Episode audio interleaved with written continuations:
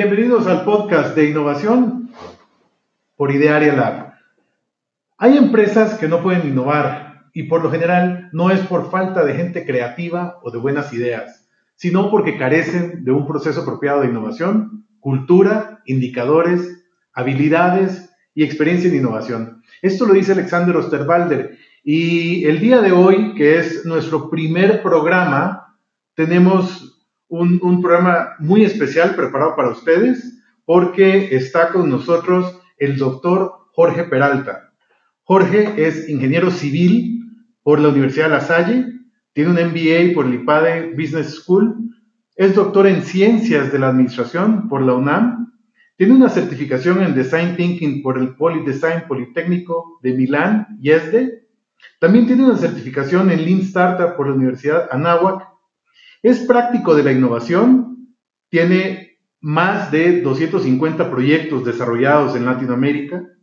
También es profesor invitado en las principales business schools de Latinoamérica, como el IPADE, el Tecnológico de Monterrey, el IESDE, la Universidad de Lima en Perú, la Universidad del Pacífico también en Perú y la Universidad del Istmo en Guatemala.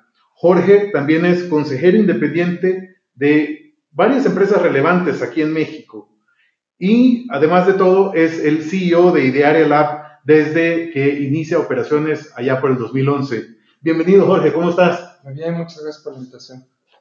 Hola, Juan Carlos, ¿cómo estás? Jorge, Orlando, qué gusto tener aquí a, a un experto en temas de la innovación y listo, a darle. Muy bien, Jorge, el tema por el que estamos acá sentados es porque queremos hablar de innovación y hay muchas personas que nos están escuchando ahorita que seguramente quieren conocer qué es la innovación en las empresas, cómo podemos llevar la, innovación a las empresas, eh, qué, cómo podemos eh, hacer uso de ella y transformar las organizaciones. Yo creo que hoy la innovación es un tema que se ha puesto de moda. Incluso hay gente que modifica sus nombres para meterle el tema de innovación hasta el nombre. Eh, pero creo que hoy se ha convertido en un tema un poco prostituido, ¿no? porque no todo es innovación. Entonces, para nosotros la innovación es el resultado de un proceso a través del cual generas valor. ¿no? Es decir, en las empresas de negocios la generación de valor tendrá que estar relacionada pues, directamente con temas de rentabilidad, pero la innovación también funciona para otro tipo de organizaciones no, no lucrativas y es por eso el concepto de valor. Innovación es generar valor tanto para las organizaciones que ofrecen un bien o un servicio, como para los consumidores que lo, que lo ocupan para resolver alguna, alguna problemática. Entonces, podríamos definir eso. La innovación es el, es el resultado de un proceso a través del cual se genera valor. ¿Y qué podríamos decir entonces que no sería innovación? Porque a veces a veces eh, algunas empresas pueden pensar que cambiarle el, formato a las paredes o a la, oficina ya están innovando. Yo creo que no cualquier cambio, porque de repente innovación se asocia con un tema de cambio, y sí lo es, pero no cualquier cambio es innovación. Hay cambios que no representan ningún valor adicional. Por lo tanto, un cambio que no refleja un valor que se puede cuantificar, que se puede medir, que realmente es apreciable, pues estás haciendo cambios, pero no estás haciendo innovación. De tal manera que el, tema de innovación va relacionado el cambio con la generación de valor. Si no existe un cambio y una generación de valor, no estás haciendo innovación.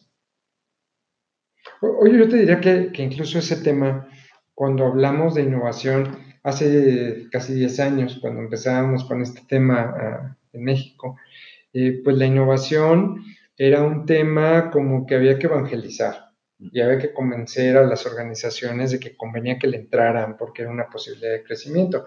Hoy creo que esa etapa ya terminó, que la mayor parte de las personas y de las organizaciones saben que la innovación hoy no es algo opcional, que es algo que necesitan, porque todas las organizaciones necesitan renovarse continuamente. Ya decía Alexander Osterwalder, que tú lo citabas al principio, que los modelos de negocio caducan caducan porque llega un momento en el cual eh, sus diferenciadores ya no son tan importantes, empiezan a, su oferta a parecerse a lo que ofrecen otras empresas y empiezan a, ya no distinguirse una oferta de otra en los consumidores y es ahí cuando los consumidores empiezan a decidir por precio. Y cuando un consumidor decide por precio, es que ya no encuentra diferenciadores. El gran problema en muchas industrias es que, como suelo decir, a todos nos llega el chino de turno y entonces sí, ahora a ver qué hacemos, ¿no? Porque, porque la gente no está dispuesta a pagar más por cosas que no le generan valor. Entonces, ante esto, la mayor parte de las organizaciones se tienen que plantear con toda seriedad cómo van a ir renovando su oferta de manera permanente para mantenerse vigente en el gusto de sus consumidores. Y por eso las empresas tienen que hacer innovación. Totalmente, totalmente. Puedo pensar en, un empresario que esté escuchándote ahorita, Jorge. ¿qué, le dirías a esa persona? ¿Cuál sería el primer paso para hacer innovación? Pues mira, yo hoy no conozco todavía una innovación que no tenga riesgo, que no tenga incertidumbre. Y eso de manera natural es algo que no solamente a los empresarios, sino a ninguna persona nos gusta. Pero en ocasiones sabemos que o nos metemos a un riesgo y a una incertidumbre, eh, digamos así, voluntaria por ir renovando nuestro modelo de negocio, o nos vamos a meter por una obligada cuando no queremos o cuando no podemos. Entonces es mejor entrarle de manera voluntaria porque va a ser la única manera en la que nos vamos a mantener vigentes en nuestro mercado. Sucede, y otra vez haciendo referencia a la, a la frase que decías, que en general a las organizaciones no les faltan buenas ideas donde no saben hacerlo es en los cómo. ¿Cómo vamos a desarrollar los proyectos? ¿Cómo vamos a hacer que tengamos más posibilidades de éxito? ¿Cuánto dinero vamos a invertir? ¿Cómo lo vamos a hacer? Si lo podemos hacer internamente o requerimos ayuda de fuera, es justamente en los cómo donde las cosas se atoran. Entonces, cuando una organización se decide hacer innovación, es porque necesita un modelo de trabajo. Y ese modelo, desde nuestra perspectiva, tiene tres grandes cosas. Una estrategia que se concreta en un portafolio de proyectos que obedece directamente a aquel futuro que el empresario visualiza o aquella nueva situación donde queremos estar. Y ese yo te diría que es como un primer episodio. Un segundo episodio donde realmente es la praxis de la innovación, es decir, cómo vamos a desarrollar esos proyectos para lograr los objetivos que queremos. Y una tercera parte que tiene que ver con la cultura, particularmente es cómo vamos a ir transformando esas organizaciones para que puedan aceptar lo nuevo. ¿sí? ¿Para qué? Para que esos proyectos de innovación que se han desarrollado en algún momento salgan al mercado y en algún momento generen la rentabilidad de vida y formen parte ya de nuestro operación de negocio. De tal manera que la mayor parte de las organizaciones que se meten en esos temas necesariamente tienen que medir el éxito de los proyectos de innovación que desarrollan. Si no, la innovación se puede convertir en un barril sin fondo, donde no sabes ni a qué le has metido, ni cuánto le has metido, ni cuál es la tasa de éxito de las cosas que has emprendido. En ese sentido, por eso, desde nuestra perspectiva, hoy la mayor parte de los proyectos de innovación lo, lo metemos dentro de un modelo de emprendimiento corporativo. ¿Sí? Cómo las organizaciones, las organizaciones pueden emprender desde su lógica de negocio para lograr tres objetivos. En ocasiones los proyectos tienen una orientación mucho a la eficiencia operativa. ¿Por qué? Porque las empresas quieren ahorrar, quieren hacer más con menos, quieren reducir su gasto operativo, quieren generar más rentabilidad, pero en realidad ahí estamos hablando de proyectos que no se mueven tanto del modelo de negocio actual. Hay otra categoría de proyectos que a lo que nos lleva es justamente a lograr el crecimiento, porque las empresas no, no se desarrollan y evolucionan solamente siendo eficientes, sino también planteándose cosas que las lleve a un verdadero crecimiento. Y esos proyectos pues tienen un poco más de riesgo y un poco más de incertidumbre, porque ordinariamente el crecimiento se logra o metiéndose a nuevos mercados o desarrollando nuevos, nuevos productos. Y hay una tercera categoría que son esos proyectos de transformación donde obvio tienen más incertidumbre y más riesgo porque transforman de una manera más fuerte el modelo de negocio. Lo lógico en una organización que se, que se decida innovar con toda seriedad es que arme un portafolio de proyectos que obedezca su estrategia y que tenga un par de proyectos de eficiencia operativa, un par de proyectos de crecimiento y, un par y tal vez un proyecto de transformación para que consideren invertir en un portafolio de proyectos. ¿Por qué es importante invertir en un portafolio y no solamente en un proyecto? Porque si no, todo el esfuerzo de cambio lo ponemos en un proyecto. Y si ese proyecto por alguna razón no llega a donde queremos, pues todo el esfuerzo que hemos hecho se quedará frustrado. En cambio, cuando invertimos en un portafolio, ya sabemos que no todos los proyectos van a llegar al resultado del 100, pero eso ya lo sabemos anticipadamente, ¿no? Esa es una buena manera de ser innovador y al mismo tiempo ir cuidando un poco el riesgo de incertidumbre. De acuerdo, de acuerdo, Jorge. Acabas de, mencionar un término que, que para muchos pudiera parecer nuevo, ¿no? Por, por el, por el tema, el emprendimiento corporativo. ¿Pudieras platicarnos más acerca de, ese término? ¿Qué, implicaciones tiene? Es que mira, cuando hace todavía algunos años se hablaba de emprendimiento, la gente se imagina startups, o se imagina eh, pymes, o se imagina empresas chiquitas. Y en realidad, cuando hablamos de emprendimiento, estamos hablando de desarrollar nuevos modelos de negocio. Y eso no solamente lo hacen los emprendedores, también lo necesitan hacer las empresas.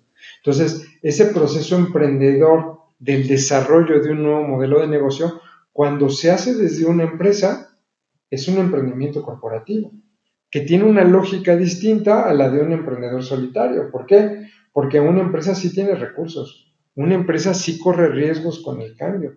Por lo tanto, la lógica de emprender dentro de una organización tiene bases diferentes desde que cuando emprendemos desde la nada. Por eso, cuando emprendemos desde una empresa, cuando desarrollamos proyectos de innovación en una empresa, no lo podemos confundir con un emprendimiento base cero, porque obedece a una lógica diferente.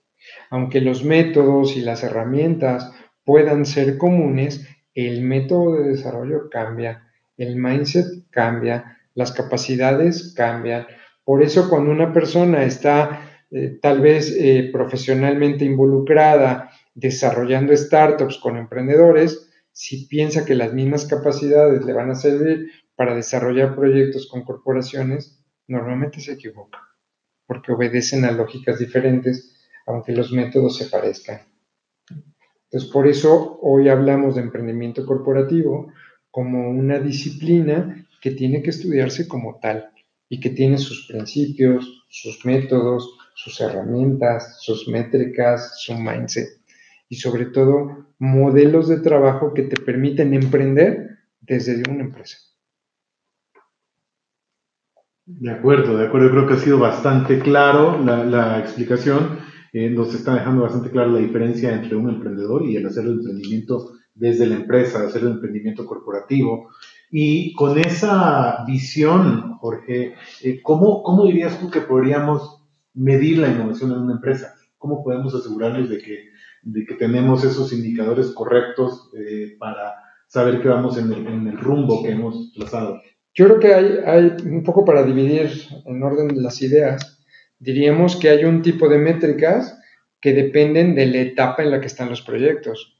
No es lo mismo una métrica cuando estás en pleno desarrollo que una métrica cuando estás ya hablando de una fase temprana, cuando ya a lo mejor ya tienes desarrollado una beta, o cuando ya estás hablando de métricas de operación. Ordinariamente en una empresa las métricas tienen que ver con ejecución. Cuando estás en el desarrollo de un proyecto, las métricas tienen que ver con descubrimiento. Por lo tanto, es muy importante la etapa en la que está cada proyecto para usar las métricas adecuadas. Y esas serían métricas por proyecto. Sin embargo, cuando queremos usar métricas para medir un portafolio, para medir un equipo de innovación, ahí tenemos que hablar de las métricas un poco del todo, que tienen que ver sobre todo con cuántos recursos involucras para el desarrollo de proyectos y cuánto obtienes en el tiempo.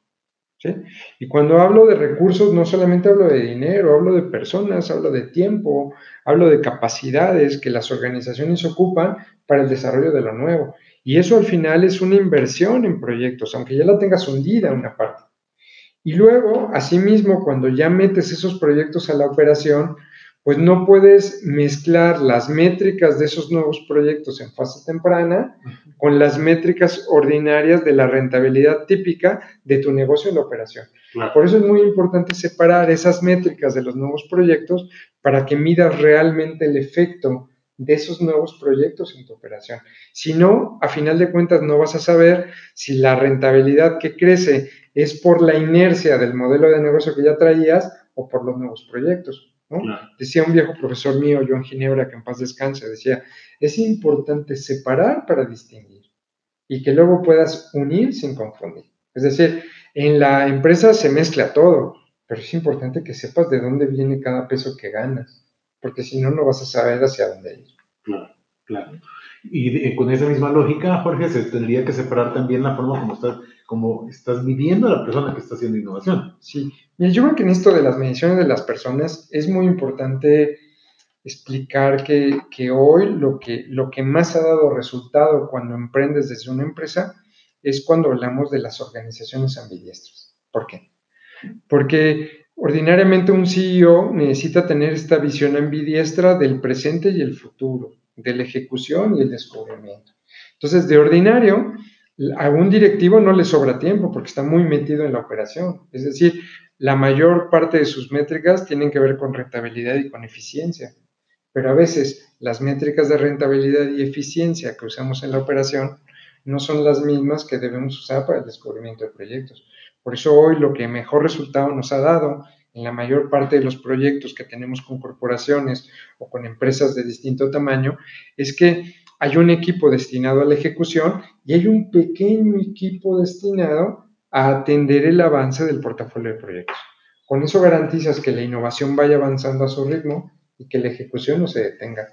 Porque las empresas que quieren hacer todo mezclado y las mismas personas para todo, la operación te gana y los proyectos de innovación acaban eh, yendo a un ritmo tan lento que también las cosas tienen un timing. Y cuando un proyecto no lo sacas cuando lo debes de sacar, probablemente otro te gane o se pierda la oportunidad de negocio. Soy, soy un lector frecuente de tu blog, porque aparte eres blogger, tienes ya varios años escribiendo en tu blog personal y en uno de los más recientes publicaste algo acerca de la cultura de innovación. Eh, me, llama la atención que hoy lo mencionaste en ese eh, artículo de blog también, ¿no? y, parte lo hilo un poco con la forma en la que empezaste, en la que decir que hoy eh, a veces se hace más show que, que facturación. ¿Qué tan importante es la cultura a la hora de hacer realidad y dejar a un lado el show? Mira, hoy, hoy me parece que pues estas personas que han hecho mucho show alrededor de la innovación, pues han tenido una función social relevante, ¿no? ¿Por qué? Porque han puesto el tema en la mesa, porque es un tema del que se habla. Si era un tema que no existía y hoy es un tema que existe. Pero yo creo que también las empresas pues van evolucionando y, en todos lados vamos buscando eh, migrar de esta lógica del talker a la lógica del doer. ¿sí? No, no necesitamos hoy personas que nos vengan a platicar de cómo hacer innovación. Necesitamos personas que sepan hacer innovación, que conozcan de la praxis de la innovación, que conozcan de métodos, de métricas y de implementación, porque si no, la innovación se queda en un buen discurso. Y para oír discursos de innovación, mejor escuchamos unas charlas TED, nos van a salir gratis y va a ser mucho más divertido. Entonces, en realidad, cuando queremos hacer innovación, nos tenemos que meter al fondo, a la praxis, a definir de una manera muy puntual estos tres grandes temas que te comentaba. Definir la estrategia a través de un portafolio, trabajar en la praxis a través de métodos, herramientas y métricas y un modelo de trabajo, un sistema operativo para la innovación y una cultura. Es decir, no puede haber innovación si no hay personas innovadoras. Y independientemente de si las personas trabajan o no en proyectos de innovación, forman parte de una empresa y esperamos que esa empresa tenga la suficiente visión y prácticas de trabajo para que lo nuevo no sea chocante, para que lo nuevo no sea rechazado, para que se sepa manejar la incertidumbre, para que se sepa manejar también la, frustración, porque no todos los proyectos salen. Es decir, también necesitamos preparar las competencias de los que trabajan en una empresa para que puedan aceptar la innovación como parte de su día a día y que no digan, ah, ya están los que hacen innovación y acá no somos los encargamos del día a día, ¿no? A ver, o sea, necesitamos preparar a la empresa para que acepte los cambios bien, que acepten los cambios no como los que nos vienen a dar la lata de cambiar nuestra manera de trabajar, sino acepten los cambios como una constante en la organización. Y por eso yo hoy te diría, con ya algo de experiencia, que no hay una empresa que puede innovar si no tiene personas innovadoras. Y las personas no pueden ser innovadoras si no, se si no se encuentran en la empresa con un ambiente adecuado, con un ecosistema adecuado, es decir, que tengan métricas, que tengan un ambiente, que tengan una cultura que les permita el cambio. Jorge, ¿cuáles serían las señales o cuáles serían los síntomas que presenta una organización, una empresa que requiere innovación? Pues mira, de ordinario los típicos son, cuando una empresa no crece, cuando una empresa pierde participación de mercado, cuando empiezan a perder diferenciadores y empiezan a competir por precio, te diría que esas organizaciones se han metido en el camino de la muerte lenta.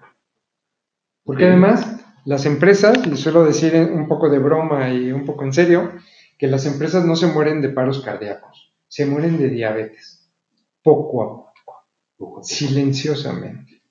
Y a veces, cuando las empresas quieren innovar, tal vez ya sea demasiado tarde, para que, porque ya no tienen margen de maniobra.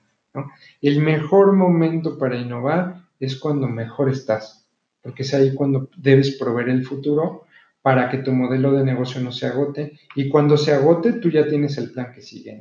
Y es la manera en la que muchas organizaciones se mantienen vigentes, porque todo el tiempo están innovando y siempre van un paso adelante de los.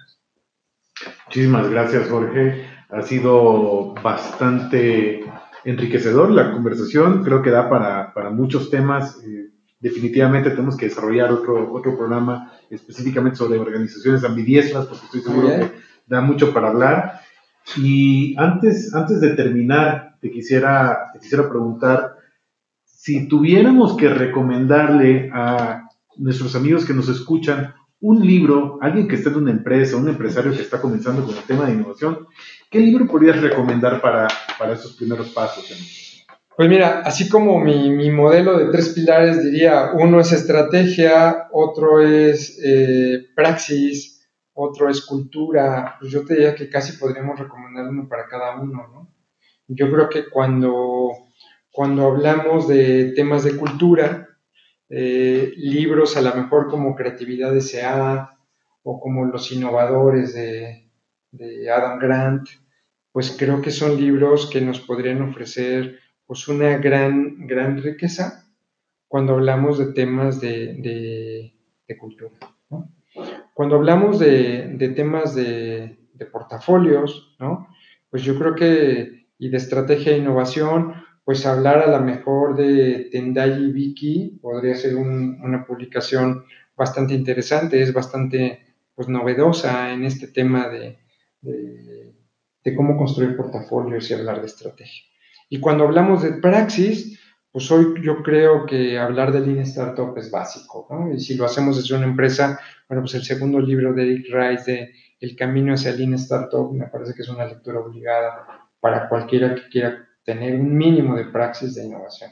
Hombre, te menciono tres por no mencionarte más. Creo que, que esa es una de las cosas que la gente debe de cuidar. No leer eh, todo lo que se le aparezca ahí, porque luego de repente nos encontramos con muchos refritos o con muchas personas que nos repiten lo que otros ya dijeron. Entonces, pues también ser cuidadoso. Yo creo que hoy abundan eh, muchas cosas que se pueden leer, pero tal vez no todas son las, las más adecuadas. Entonces, investigar un poquito más antes de dedicarle tiempo a una lectura. De acuerdo. ¿Tus redes sociales, dónde te pueden encontrar, dónde te pueden escribir? Eh, pues mira, yo creo que la más común sería eh, Twitter e Instagram con arroba G, es la misma, el mismo usuario para ambas, y en Facebook por, por Jorge Peralta, y yo creo que ahí me, me encontrarán. Ahí compartes todo, ¿no? Tu blog. Sí, semanalmente tengo ya siete años. A veces, a veces tengo mis dudas de, cuánto más debería de durar. Eh, pero bueno, ya tengo siete años escribiendo cada semana. Eh, con el paso del tiempo ha venido creciendo la audiencia, los comentarios, la gente que nos busca. Y, y bueno, creo que ese ha sido el camino para, en una etapa, evangelizar sobre el tema de innovación y hoy, bueno, pues ser mucho más específico en temas de, de estrategia, de portafolio, de método, de herramientas, de métricas, de cultura, que me parece que ya son los elementos en los que hay que trabajar si, si verdaderamente le queremos entrar a este tema con seriedad. Perfecto. Pues quedas invitado para... Pues muchas gracias, claro que sí, con mucho gusto. Para tener más episodios. Hasta aquí el episodio de hoy del podcast de innovación. Aprovecho para invitarte a que nos sigas en las redes sociales de Idearia Lab, dale seguir en Spotify y suscríbete en Apple Podcast. Nos escuchamos la próxima.